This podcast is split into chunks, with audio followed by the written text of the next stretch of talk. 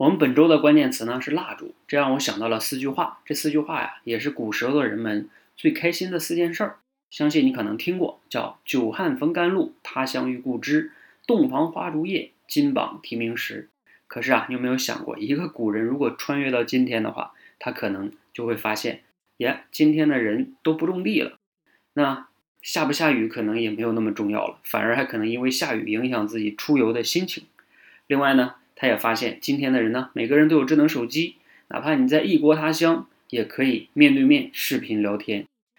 再一个呢，他会发现啊，今天的倡导自由恋爱，婚前同居已经是非常普遍的现象。那洞房花烛夜呀，哎，也就没有那么期待了。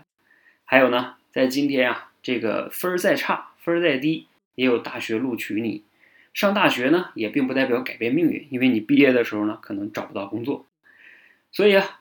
这个穿越到今天的古人呢，他可能会很不适应啊，因为一方面呢，自己一生的梦想或者是那种快乐都瞬间崩塌了，人生也就感觉没有什么意义了。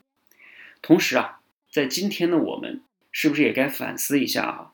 因为毕竟古人还是起码非常清楚自己人生的追求和快乐的。